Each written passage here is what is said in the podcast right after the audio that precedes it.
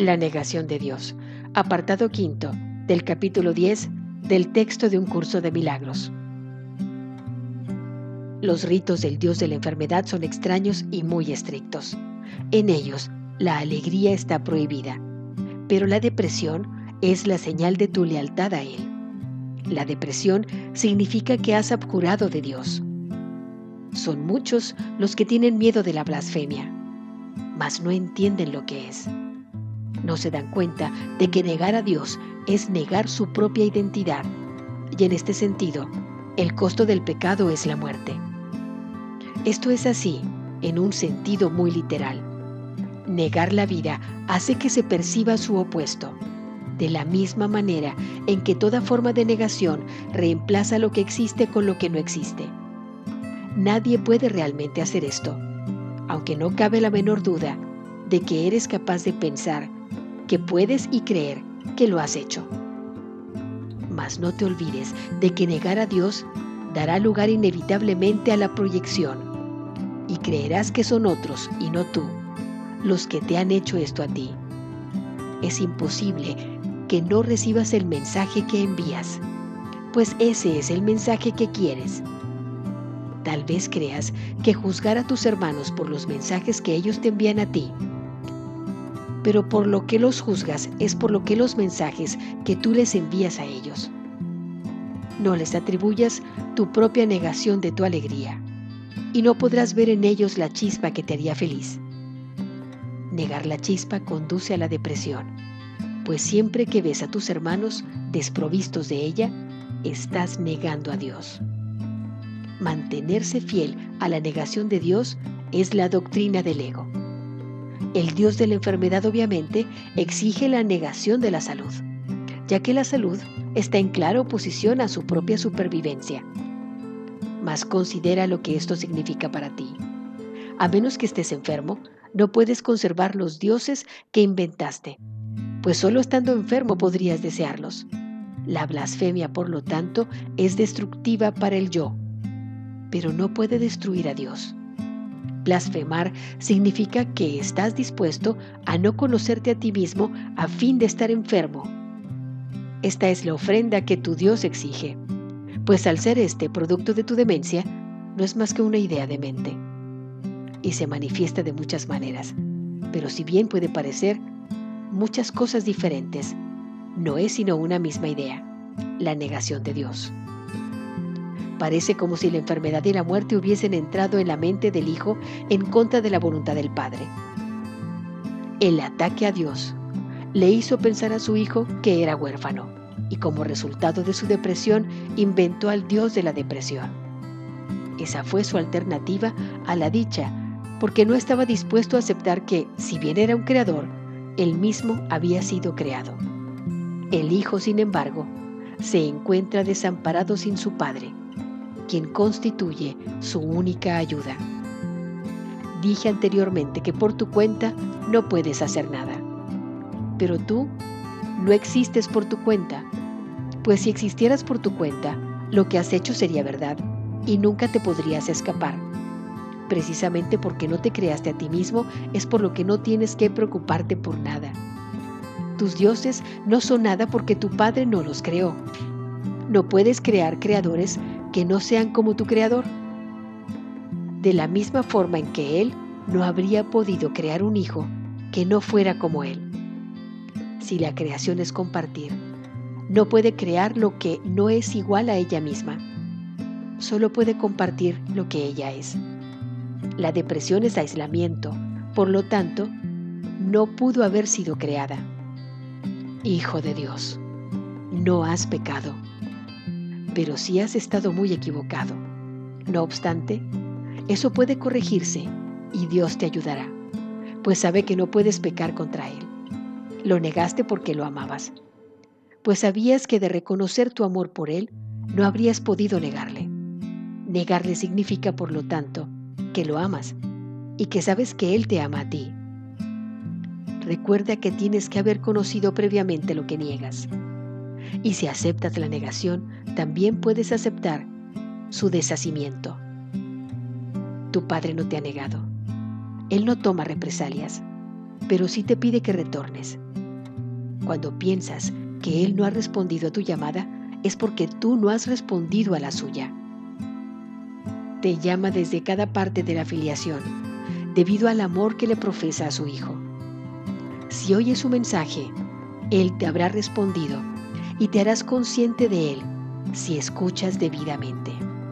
El amor de Dios está en todo lo que Él creó, pues su Hijo está en todas partes.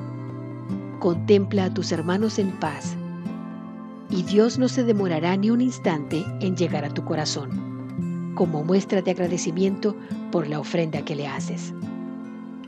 No recurras al Dios de la enfermedad para curar, sino solo al Dios del amor, pues curar significa que lo has reconocido. Cuando lo reconozcas, sabrás que Él nunca ha dejado de reconocerte y que en su reconocimiento de ti radica tu existencia. No estás enfermo, ni tampoco puedes morir, pero te puedes confundir a ti mismo con cosas que mueren. Recuerda, no obstante, que hacer eso es una blasfemia, pues significa que estás contemplando sin amor a Dios y a su creación, de la cual Él no puede estar separado. Solo lo eterno puede ser amado, pues el amor no muere. Lo que es de Dios es suyo para siempre y tú eres de Dios. ¿Cómo iba él a permitirse a sí mismo sufrir? ¿Y cómo iba a ofrecerle a su hijo algo que no fuera aceptable para él? Si te aceptaras tal como Dios te creó, sería imposible que pudieras sufrir. Sin embargo, para aceptarte tal como Dios te creó, tienes que reconocerlo a Él como tu creador. Esto no se debe a que de negarte a ello se te fuese a castigar se debe simplemente a que reconocer a tu Padre es reconocerte a ti mismo tal como eres. Tu Padre te creó completamente libre de pecado, completamente libre de dolor y completamente a salvo de todo sufrimiento. Si niegas a tu Padre, estarás invitando al pecado, al dolor y al sufrimiento a tu mente debido al poder que Él le dio. Tu mente es capaz de crear mundos, pero puede también negar lo que crea, porque es libre. No te das cuenta de cuánto te has negado a ti mismo ni de cuánto Dios, en su amor, desea que no sea así. No obstante, Dios no interfiere en tus decisiones porque no podría conocer a su Hijo si éste no fuese libre. Interferir en tus decisiones sería atacarse a sí mismo y Dios no está loco. Cuando lo niegas a Él, eres tú el que está loco. ¿Desearías que Él compartiera tu demencia? Dios nunca dejará de amar a su Hijo y su Hijo nunca dejará de amar a su Padre. Esa fue la condición bajo la que la creación de su Hijo tuvo lugar, la cual quedó establecida para siempre en su mente. Reconocer esto es cordura, negarlo, demencia. Dios se dio a sí mismo a ti en tu creación y sus dones son eternos. ¿Te negarías entonces a entregarte a Él? Como resultado de las ofrendas que le haces, se les restituirá el reino a su Hijo. Su Hijo se excluyó a sí mismo de su don al negarse a aceptar lo que había sido creado para Él y lo que Él había creado en el nombre de su Padre.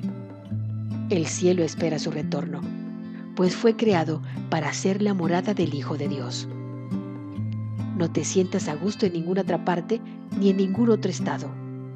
No te niegues la dicha que fue creada para ti a cambio de la infelicidad que tú mismo te has labrado. Dios te ha proporcionado los medios para que puedas deshacer lo que has hecho. Escucha y aprenderás a recordar lo que eres.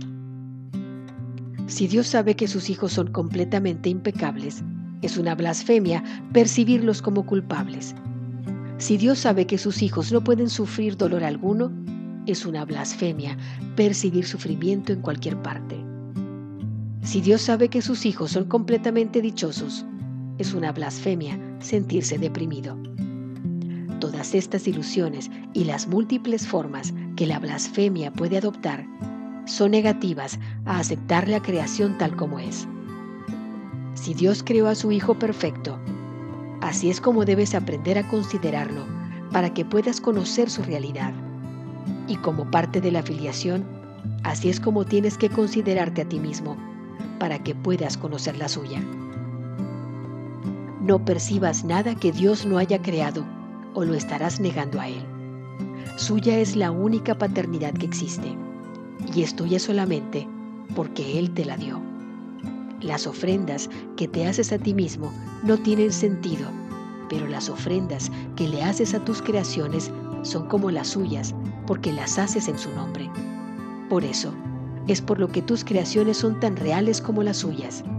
Con todo, la verdadera paternidad tiene que ser reconocida si es que ha de conocerse al verdadero Hijo.